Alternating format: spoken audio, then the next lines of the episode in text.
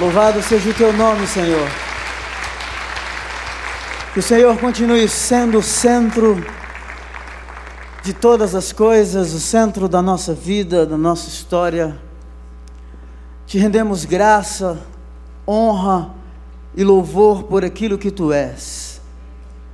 Tu és o mesmo ontem, hoje e para sempre. O Senhor conhece nesta noite a necessidade de cada pessoa que aqui está. E o Senhor se importa conosco. O Senhor se importa com a nossa história de vida. Obrigado por derramares, por nos banhares com o teu amor, ó Deus, por meio do Cristo que entrou na história da humanidade e que de forma muito individual e particular entrou na nossa história de vida e tem feito toda a diferença. Que que neste momento o Senhor nos dê mais uma vez a graça de expormos a tua palavra e de a entendermos. Que o Senhor fale conosco. Em nome de Jesus. Deus, Clamamos a Ti mais uma vez. Que os nossos ouvidos estejam atentos à Tua voz. Que sejamos ouvintes atentos. E que o nosso coração esteja aberto para sermos ministrados por Ti mais uma vez.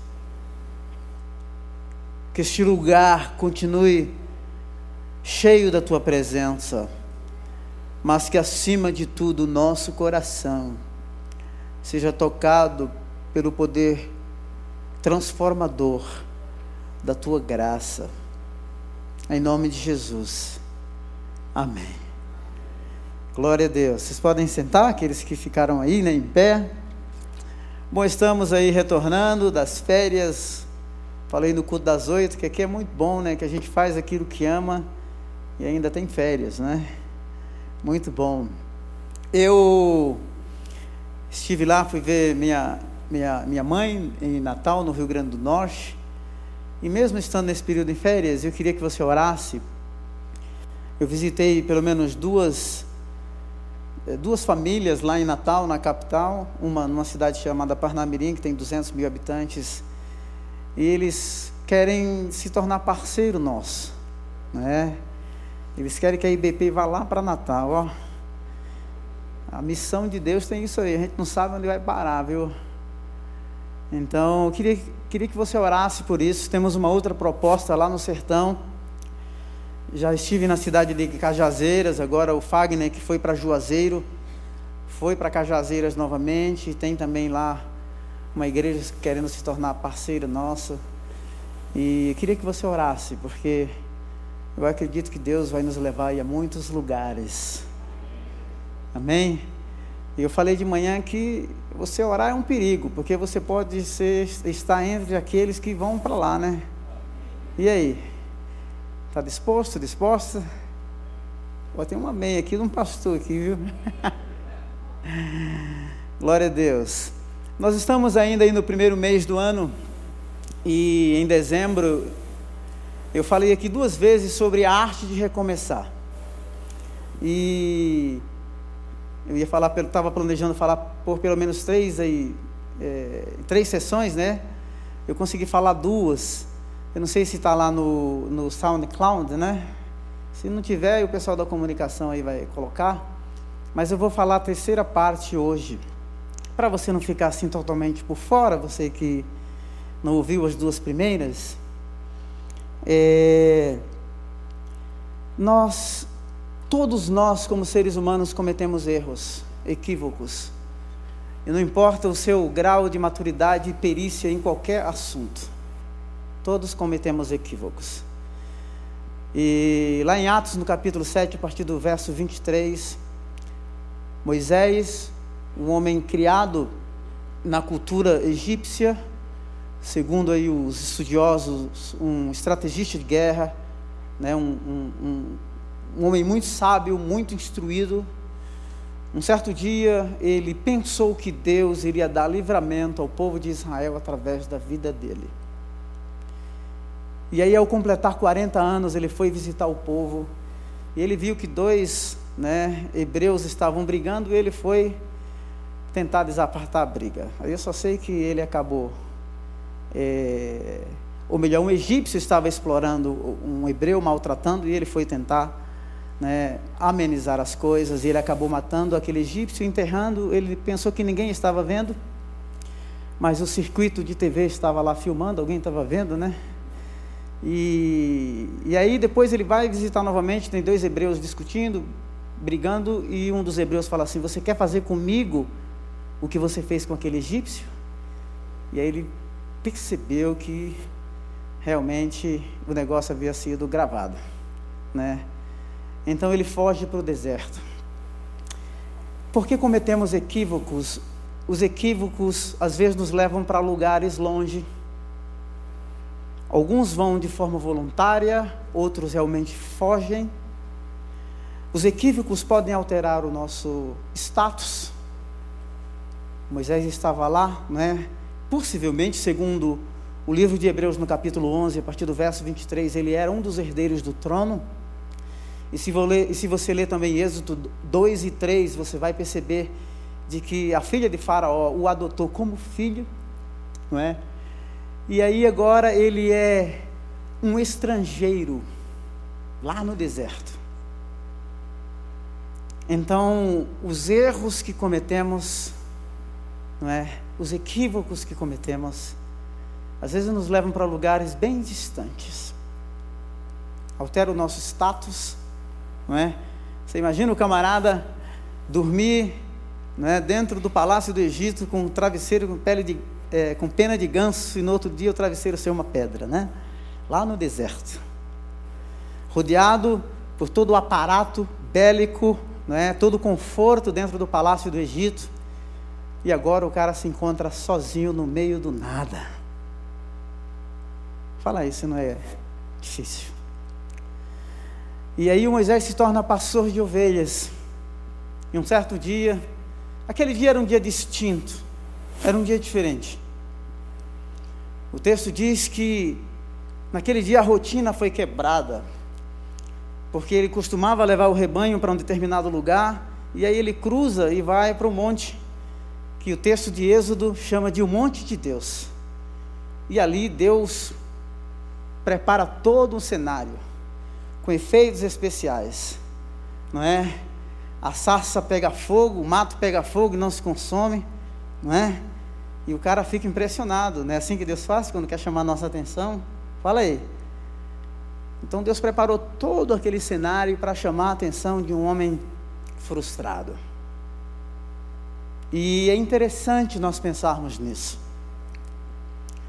Porque é a partir daí que Deus fala com Moisés e Deus diz para ele assim: tire a sandália dos seus pés porque o lugar que você pisa é terra santa. Então não há como recomeçar sem que a nossa vida seja tocada por essa presença transformadora. Então assim, é interessante como que Deus vai agora reconstruir a vida desse homem. E Deus realmente fala assim: tire as sandálias, porque o lugar que você pisa é terra santa. Então é impossível recomeçar sem que haja esse toque redentor, sem que haja essa presença transformadora de Deus. E aqui não importa quais sejam, quais tenham sido os seus fracassos. Uma coisa, eu acho que talvez os psicólogos aí, né, consigam extrair muito mais profundidade desse texto, porque Deus vai conversar com Moisés tocando no âmago das questões. Mas o certo é que, apesar de muitos anos já terem se passado, lembra daquele menino que foi colocado num cesto lá no meio dos juncos no rio, que foi criado dentro do palácio de Faraó sob os cuidados daqueles que queriam matá-lo. Queridos, a nossa vida nunca está à deriva. Deus é Senhor da nossa vida e é Senhor da história e é Senhor do tempo. O tempo não apaga os traços e as marcas da presença de Deus. O texto de Êxodo diz que Moisés era uma criança bela, era uma criança distinta.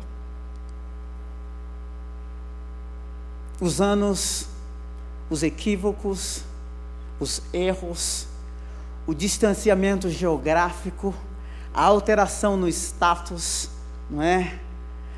A perda da reputação, podemos até dizer assim, não anulou os traços, as características, as marcas que Deus havia imprimido, colocado na vida daquele homem. E a terceira parte da minha reflexão, para a gente bater um papinho aqui, não é? E eu estou achando esse culto aqui meio meloso hoje, viu? É, e quando ele fica meio meloso assim, é que eu acho que o negócio vai. O parafuso eu acho que vai apertar, viu, pastor Almeida? E o pastor Luciano chegou ali e falou assim: Ó, oh, pastor Samuel, orei por você hoje. E eu falei assim: obrigado, rapaz, porque. Obrigado mesmo, viu? De coração, pelas orações. Mas quando olhamos o texto de Êxodo no capítulo 3, nós vamos pensar na terceira parte como a arte de recomeçar é como Deus reencontra um coração para uma missão. Como Deus reencontra um coração para uma missão. Deixe-me dizer uma coisa. A maioria de vocês, quando ouvem essa palavra missão, quando ouvem essa palavra envio, ou você pensa lá em São Bento, ou em Juazeiro, ou você pensa na África, ou você pensa no Afeganistão, e eu queria que a gente aproximasse mais essa palavra ou nos aproximássemos mais dela. De que Deus, por meio da sua graça e misericórdia, nos convida a sermos participantes ativos daquilo que Ele está fazendo na terra. Então é interessante nós pensarmos como que Deus encontra pessoas. E esse cara aqui é o cara que tem um currículo assim, quase que perfeito. O, o, os missiólogos não exploram muito essa capacidade que o Moisés tem de adaptação. Mas o cara sai do palácio e chega no deserto e o cara consegue sobreviver.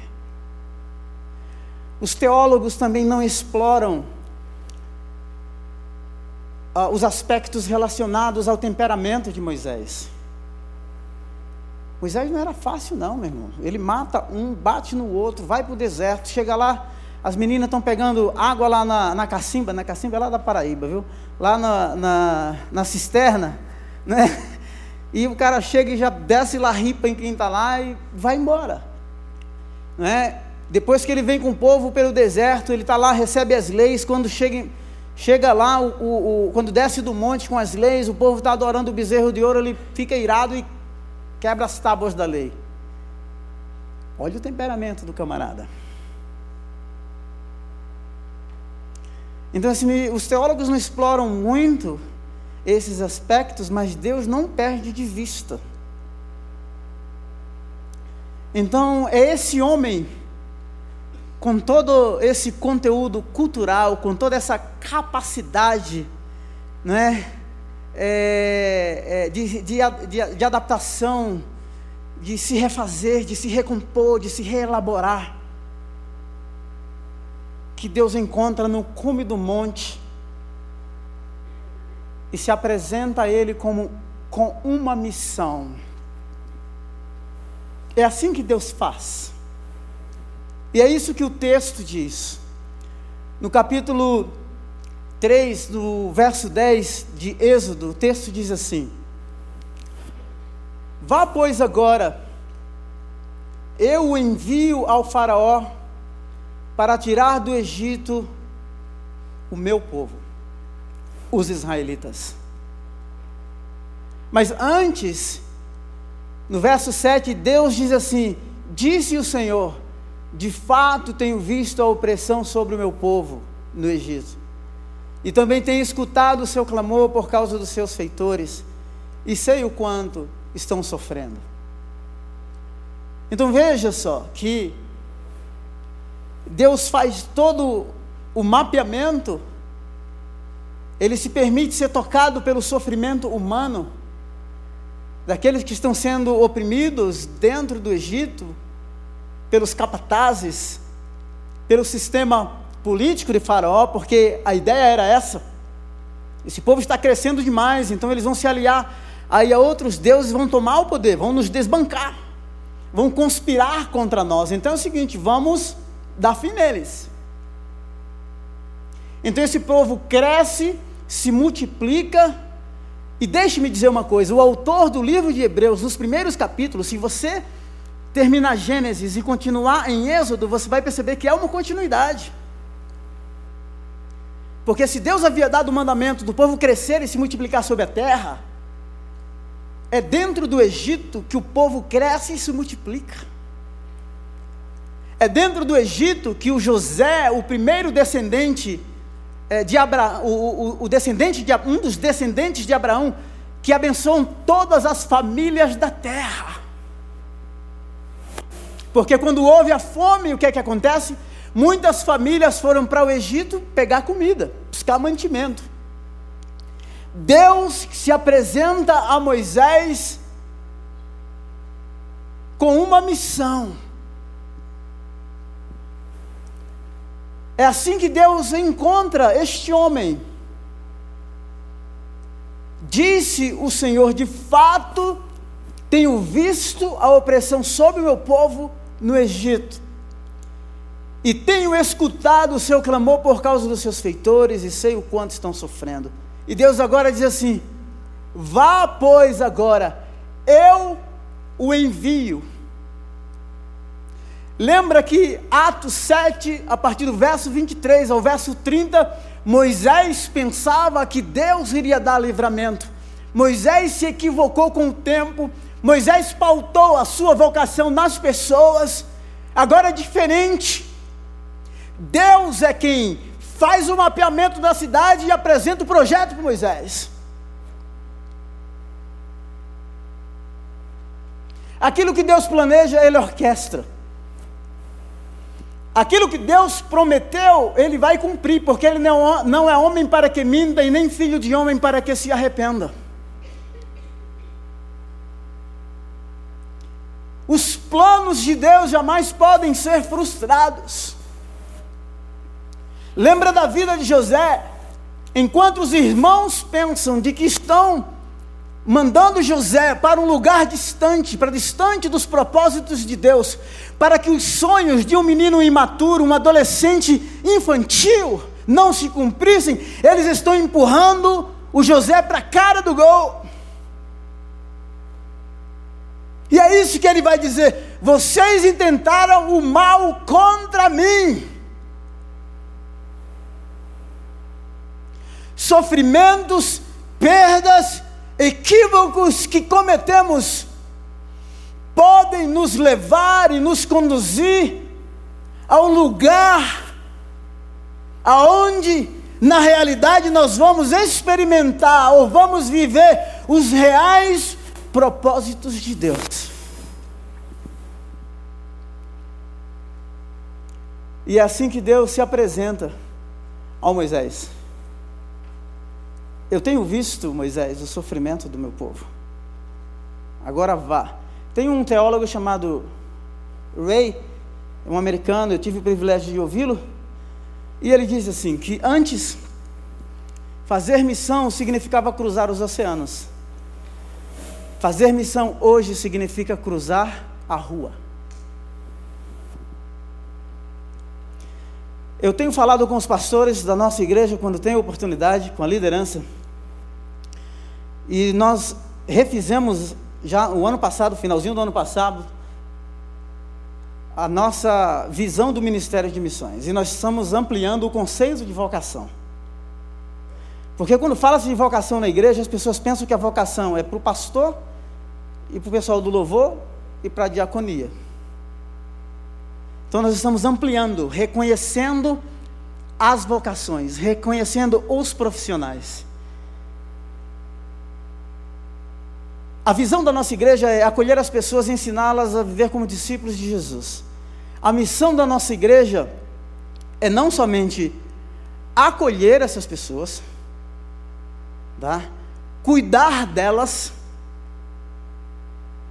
para que estas pessoas sendo cuidadas gerem discípulos ou façam discípulos para que estes gerem transformação no mundo. E eu queria que você pensasse, além dessa palavra missão de Deus, essa palavra envio, porque é isso que Deus está dizendo. Eu te envio. Que você se sinta como um enviado de Deus nesta cidade. Lá no local de trabalho aonde você está, lá na faculdade onde você estuda e leciona.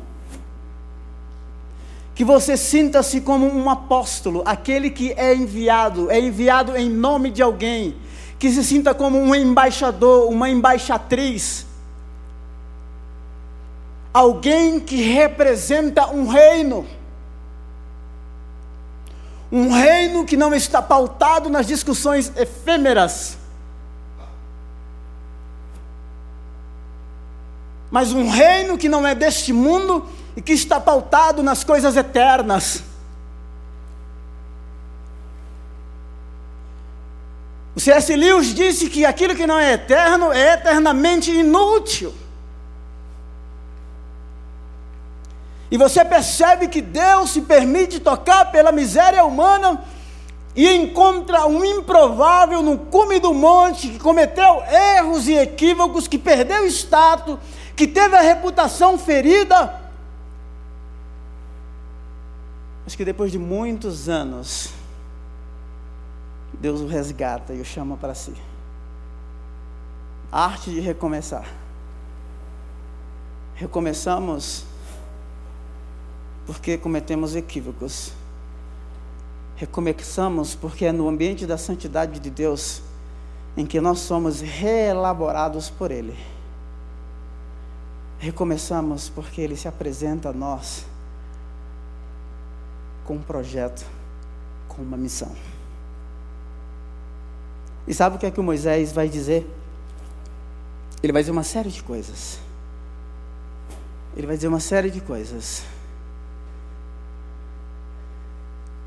Um improvável, não é? E eu fico imaginando quando Deus começou a falar com Moisés, o que se passava na memória daquele camarada. Porque não é assim que a gente faz? Pode ser que até a dor tenha sido anulada, mas a memória está lá. Não é verdade?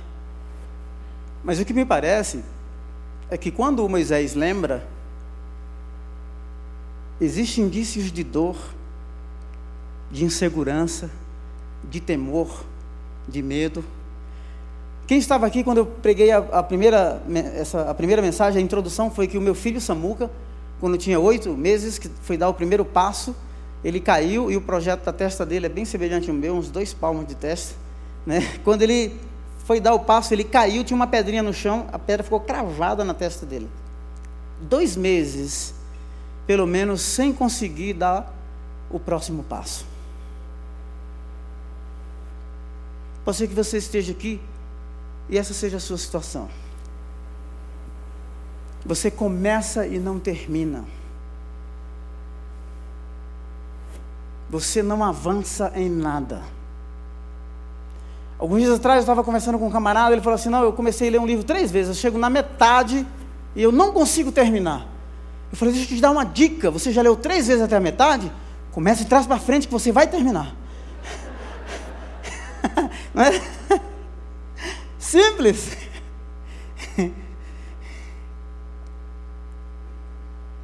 Então imagina a sua memória, a memória emocional do Moisés. E ele vai dizer uma série de coisas. Porém, Moisés, porém, respondeu a Deus: Quem sou eu para apresentar-me ao Faraó e tirar os israelitas do Egito? Olha a autoestima do cara. Quem é você? O que me parece é que existem pessoas em que os fracassos, os equívocos, os, os erros, elas acabam absorvendo esses rótulos. E esses erros acabam determinando o estilo de vida que essa pessoa vive. É por isso que começa e não termina. Conheci pessoas que começaram cinco faculdades, nunca terminaram uma. Devia terminar uma nem que fosse de birra, né? Assim, ó, birrei agora, comecei cinco, mas assim, agora eu vou até o fim. Quem sou eu? Agora imagina só. Eu queria que você imaginasse, que você pensasse que você tem uma história. Os equívocos são incidentes, acidentes de percurso para a gente criar musculatura espiritual, emocional, ter fibra, ter pulso, nos tornarmos ativos e proativos, a entendermos a nossa finitude, a nossa limitação, a nos mantermos humildes e entendermos a nossa posição no reino e no corpo. Porque tem gente que pensa que é a última Coca-Cola do deserto. Baixa a cabeça para ninguém. Será que você conhece alguém assim? Igual o pastor João, acho que você não volta aqui mais, nem vão me chamar para pregar no cu das cinco mais, né? Mas eu queria que você pensasse que esse homem, quando se depara com o Deus que estabeleceu marcas na vida dele desde a infância, essa pergunta que ele faz: quem sou eu? Quem sou eu? Quem é você? Pode ser que você se sinta até um estranho diante de Deus. Deixe-me dizer uma coisa: é possível perder a paixão pelas coisas de Deus, é possível perder a paixão pela, pela profissão, é possível se cansar, é possível adoecer. É possível se tornar, de... é possível se tornar deprimido. É possível ter estresse, burnout. É possível ter tanta coisa. Mas uma coisa é certa: seja no Egito, seja no deserto, Deus não perde a nossa vida de vista. E nada nisso, e nada disso fere a nossa identidade ou quem somos nele e o que significamos para o reino dele. Quem é você? É isso que Moisés pergunta para Deus. Quem sou eu?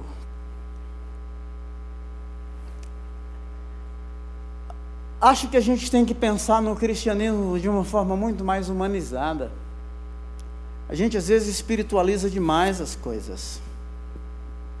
Nós nos sentimos às vezes muito indignos de, de padecermos algumas coisas, de sofrermos algumas coisas. Você não imagina o poder, talvez um dia eu pregue sobre isso, eu tenho uma mensagenzinha o poder da vulnerabilidade, quando Jesus encontra aquela mulher samaritana, quando ele mostra-se né, cansado e com sede. Queridos, ali se estabelece um diálogo que termina em conversão, em transformação, em tanta coisa. Nós precisamos entender que o Evangelho é humano, e deixe-me dizer uma coisa aqui para você. O propósito do Evangelho é nos humanizar mais e mais e não nos divinizar. Para com isso. O modelo perfeito é Jesus, é a cruz. Não é? Mas parece que a gente está mais com um pensamento grego de que está caminhando num processo de que vai chegar ao nirvana e que vai se desintegrar, vai para o outro mundo. Sim, nós iremos. O Paulo diz em 1 Coríntios 15 que um dia né, os que estiverem vivos serão transformados, os que morreram serão ressuscitados. Né? Aquilo que é corruptível vai se revestir da incorruptibilidade, e aquilo que é mortal vai se revestir da, da, da imortalidade. E vamos, mas é o seguinte: nós sentimos dores. Perdas dói, traição dói. Equívocos nos levam para lugares distantes, é possível errar. E às vezes nós queremos mais explicar coisas inexplicáveis, não é?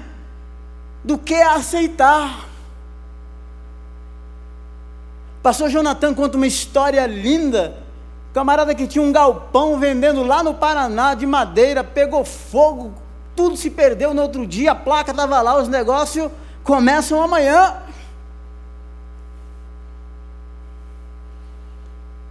Sei se você já enfrentou situações assim que parece que você só precisa daquele oxigênio, né, para dizer assim, não, tem que pôr a cabeça para fora, senão morre mesmo.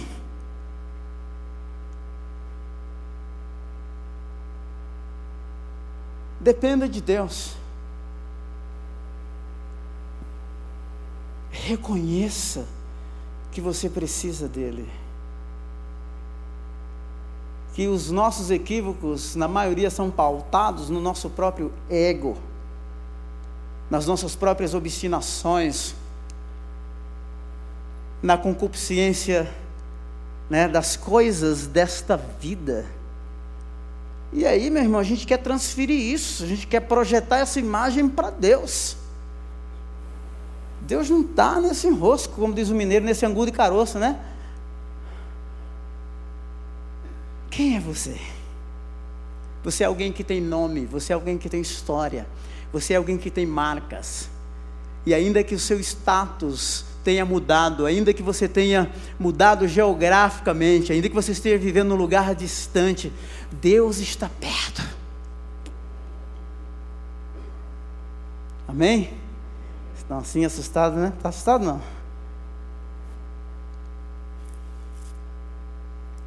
Deus afirmou: Eu. Olha a resposta que Deus dá para o cara. Ele pergunta: Quem sou eu? E Deus diz assim no verso 12: Deus afirmou: Eu estarei com você. É suficiente. Às vezes nós queremos um bom namorado, uma boa esposa, um bom sócio, queremos amigos que estão né, num um outro extrato da sociedade, não é? queremos morar nos lugares melhores, nada disso é errado. Mas se torna errado depende da motivação do coração, porque isso é manipulação.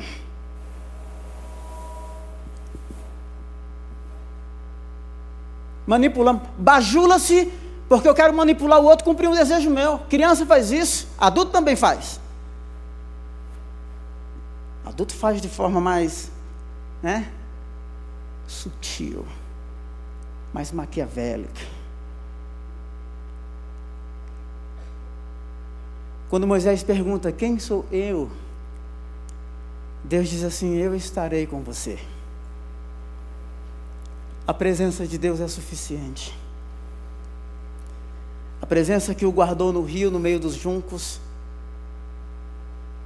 que o fez crescer na casa dos seus inimigos, dentro do, do palácio de Faraó que o sustenta no deserto. As circunstâncias da vida mudam, da economia muda, da economia global muda. O governo vai e vem, direita, esquerda, mas o reino de Deus é inabalável. O caráter desse Deus é inalterável, afinal, os teólogos dizem que ele é imutável. Ele não muda, ele é o mesmo ontem, hoje e para sempre. Malaquias diz assim: Eu sou o Senhor e não mudo.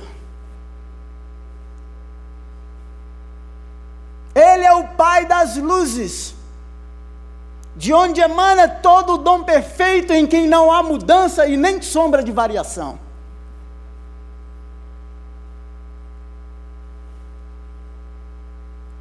As coisas podem alterar e o nosso relacionamento com Ele pode até mudar, mas Ele não muda.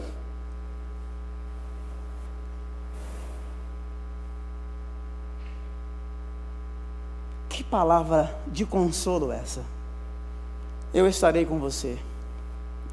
E ele se chamará Emanuel, Deus conosco. Eu nunca te deixarei e nem te desampararei. As minhas ovelhas, ninguém consegue arrebatá-las, arrancá-las das minhas mãos. Quando Ele está conosco, o fundador do presbiterianismo no Brasil, Simonton, ele disse que o lugar mais seguro da terra é o centro da vontade de Deus. Que essa presença nos cerque por, de, por detrás e pela frente. E quando em momentos da nossa vida nos sentirmos mais inseguros, mais vulneráveis, que essas palavras ecoem sempre no nosso coração. Eu estarei com você. Com autoestima alta, baixa, com dinheiro no banco, sem dinheiro no banco, economia em crise ou não crise, com catástrofe ou sem catástrofe. Ele está conosco e não seremos confundidos, porque nunca se viu e nem se ouviu um Deus que trabalha em favor daquele que nele espera. Aleluia. Vamos lá. Como Deus encontra um coração para a missão? Olha o que é que o Moisés diz. E se eles não? Se eles não acreditarem? No verso no capítulo 4, no verso 1, Moisés respondeu: E se eles não acreditarem em mim, nem quiserem me ouvir e disserem: O Senhor não lhe apareceu? No verso 2, então o Senhor lhe perguntou: Que é isso que está na sua mão? Uma vara, respondeu ele. O Senhor: Jogue no chão. Moisés jogou a vara e ela se transformou numa serpente. Moisés fugiu dela. Deixe-me dizer uma coisa. Quando Deus chama, ele se responsabiliza. E quando Deus chama, Ele não é simplesmente o fundamento desse chamado e dessa vocação, mas Ele provê os sinais para nós e para os demais que queiram ver e ouvir. É assim que Deus. Agora você percebe como que Deus vai construindo a autoestima desse camarada? E se me perguntarem? E se não acreditarem? Não há cristianismo sem sinais. Não há vocação sem esse fundamento sólido, permanente, imutável, consistente. Muitos de nós aqui não temos noção do que os cristãos pagaram para que hoje nós estivéssemos aqui. Um homem chamado Policarpo, de 84 anos, no meio da arena, no meio da quando é colocado no meio da. fugiu duas vezes. Perseguição, fugiu duas vezes. Na terceira vez, assim: por que fugir? 84 anos, nenhum mal me fez, por que teria que fugir? Morreu como Marte. Os leões os leões soltos na arena para devorar os cristãos. E diziam assim: baixem-se os ateus, se dirigindo aos crentes. Porque não acreditavam nos deuses de Roma e nem se curvavam diante do imperador. E os cristãos, os cristãos em pé apontavam para a plateia e diziam assim: abaixem-se os ateus. Lembram daqueles 20 muçulmanos que foram decapitados pelo Estado Islâmico. 19 deles decapitados. Um deles, o último, não era cristão. E quando a pessoa que estava cortando a cabeça daqueles perguntou se ele era cristão, ele só disse assim: O Deus deles é o meu Deus. E teve a cabeça decepada na hora se converteu e foi para a glória direto.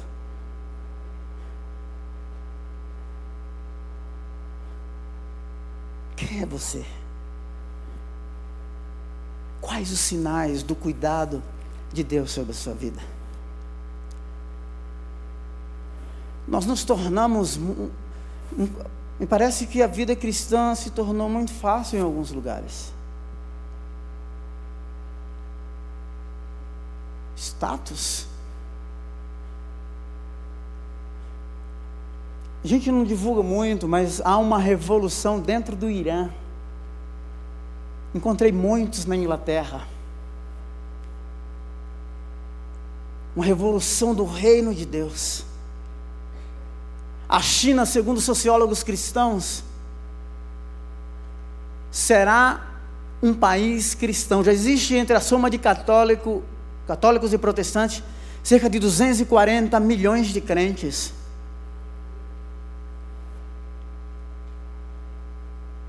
Só que em 1950, 350 missionários foram expulsos da China e muitos pensaram assim, né, o fim do cristianismo na China. Deus tem seus caminhos.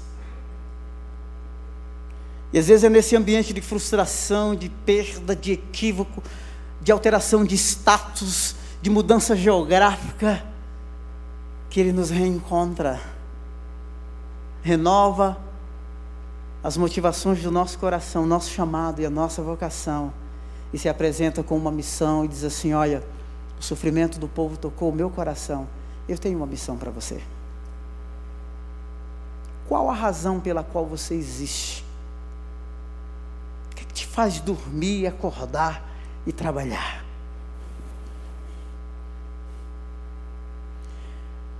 Em todos os segmentos da sociedade está se falando sobre vida e propósito.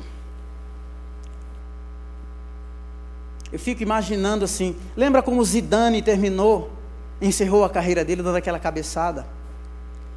Lembra como é, o presidente Lula, me se você é de um segmento político, eu vou citar isso como uma ilustração, ter, terminou a carreira. Agora lembra como Mandela, depois de 27 anos na cadeia, saiu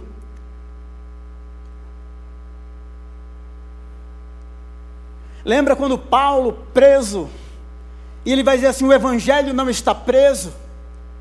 Combati o bom combate, acabei a carreira e guardei a fé. Desde já a coroa da vida está preparada para mim, não somente para mim, mas para todos quantos aguardam a sua vinda. Qual a razão pela qual você existe? Estamos falando esse ano, o tema é origem. Igreja, sua origem e seu destino.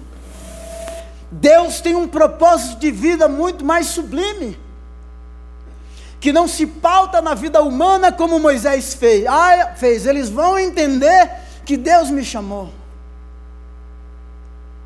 Fundamento da nossa vocação nasce em Deus. Somos redimidos por Ele, e é isso que Ele vai dizer. Quando esse povo sair do Egito, eles vão me prestar culto no deserto. Quem dera, com todas as habilidades, dons que você tem, recursos, todas as formas, seja dinheiro, habilidade, ou habilidade para empreender, ganhar dinheiro, muita coisa, influenciar pessoas, para que experimentem esta revolução do reino de Deus. Deus podia entrar lá no Egito sozinho e fazer o que fez, porque tem hora que ele vai ferir o Nilo, não é? Ele vai matar os primogênitos, ele consegue fazer. Mas ele decidiu encontrar um improvável no cume do monte, que cometeu erros, que cometeu equívocos.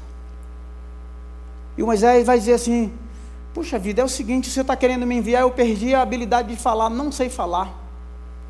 Ah, então é o seguinte, mas você não sabe falar, então leva o Arão aí como intérprete, meu irmão. Quais desculpas que tu vai continuar dando? Quais? E sabe o que, é que Deus vai fazer? Checkmate. Tá, tá. Vai chegar um dado momento que você vê assim, não, eu, eu me entrego, eu me rendo. Eu me rendo ao teu amor, Senhor. A arte de recomeçar Recomeçamos porque cometemos equívocos. Recome recomeçamos porque é no ambiente da santidade de Deus que a nossa vida é reelaborada. Recomeçamos porque Deus, apesar de sermos improváveis, Ele se apresenta a nós com uma missão, dizendo assim: Eu te envio. Você não sabe as lutas que já passei. Esposa está aqui, a Sueli, com os meus filhos. Pastor Almeida está aqui, as lutas que ele passou no campo. E talvez você, com todas as suas lutas, mas deixe-me dizer uma coisa para você: nada disso anula os planos de Deus sobre a sua vida. Absolutamente não. Vamos orar? Por favor, se coloque em pé.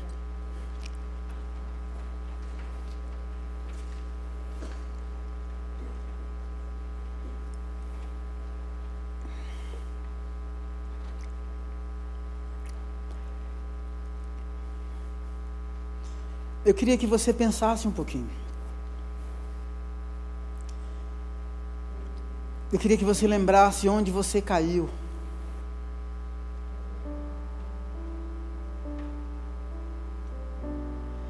Eu sei que às vezes quando a gente fala assim, ah, caiu, né? Tem aquela conotação. Deixe-me dizer uma coisa. As conotações ou os rótulos que as pessoas os, né, os evangeliqueis que criaram, nada disso tem interferência ou interfere no seu relacionamento com Deus, é você e Deus. Alguns dias atrás eu estava falando sobre a parábola do filho pródigo. Possivelmente o pródigo de descendência judaica alimentando porcos, uma blasfêmia para um judeu dentro de um chiqueiro. E é dentro desse chiqueiro de porco, desejando comer aquela comida que ele toma consciência e diz assim: quantos na casa do meu pai tem abundância de tudo? Eu gosto de uma frase de um outro escritor que ele diz assim: se teve alguém que sujou as mãos primeiro, foi Deus quando formou o homem do pó da terra.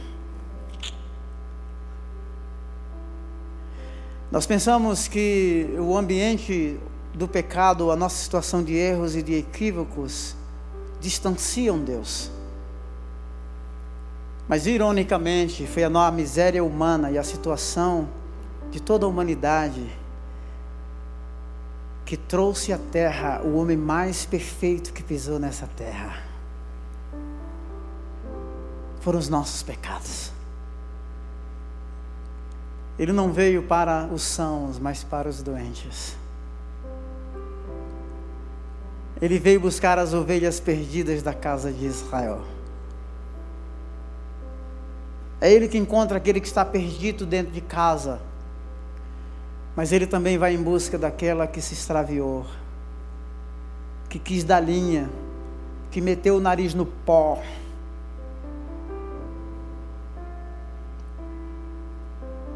se definha no crack, que vendeu o corpo. Mas que Jesus diz assim: Olha, eu não tenho vergonha de você. Eu não tenho vergonha de você. Foi por você que na cruz eu abri os meus braços e disse assim: Tudo está pago. E mais, ninguém pode mais te condenar, porque você é minha, porque você é meu. Pai, muito obrigado por essa noite.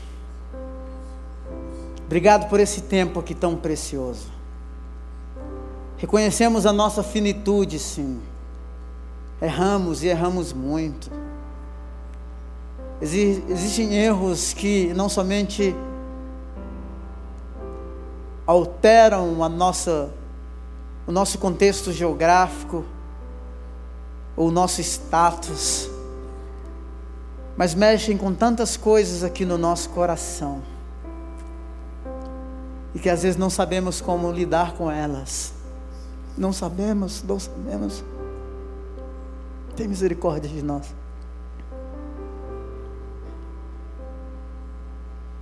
E às vezes, porque não sabemos como lidar com elas, tomamos caminhos diferentes.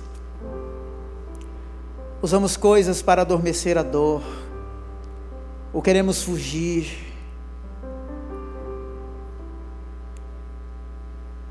Queremos ser reencontrados novamente por Ti. Põe as coisas que saíram do lugar de volta, Senhor.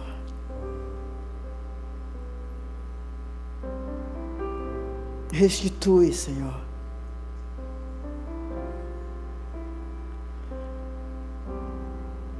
Existem memórias que ainda dói e dói muito. Nós queremos ser acolhidos no ambiente da santidade e nos desnudarmos de toda pretensão. Queremos ouvir a tua voz dizendo assim: tire as sandálias, porque é no ambiente da tua santidade que a nossa vergonha não somente é exposta, mas ela é redimida, que os nossos pecados são expostos, mas também são perdoados. Obrigado por nos amar primeiro. Obrigado por nos amar primeiro nos sentimos nesta noite amados por Ti. E ainda que tenhamos tentado fugir, o Teu amor nos encontra, porque o Senhor não desiste de nos amar. Renova, Senhor, vocações aqui nessa noite. Renova paixões aqui nessa noite. Restaura ministérios e dons Resgata, Senhor, aquele e aquela que se feriu. Oh, em nome de Jesus. Em nome de Jesus. Você pode orar ao Senhor agora. Consagra a tua vida a Ele. Entrega este fardo. Oh Deus. Em nome de Jesus. Em nome de Jesus. Em nome de Jesus, Senhor. Queremos ouvir a tua voz dizendo assim: quando a nossa resposta for: Quem sou eu? A tua voz dizendo assim: Eu estarei contigo. Oh! Tu estás conosco, não seremos abalados e nem confundidos. O teu reino subsiste de eternidade em eternidade. Tu és aquele que estás assentado no alto e sublime trono. Os nossos olhos viram o Rei, o Senhor dos exércitos, aquele que reina toca os nossos lábios, toca o nosso coração. Que a nossa vida seja reelaborada no ambiente da tua graça. E que quando apresentares a missão, queremos nos sentir enviados por ti, abrigados em ti. Como Moisés disse: Se o Senhor não for comigo, não me faça subir esse deserto. Em nome de Jesus. Glória a Deus. Amém, queridas? Glória a Deus. Eu queria saber se tem alguém aqui que veio aqui pela primeira vez. Quer bater palmas? Pode, pode ir.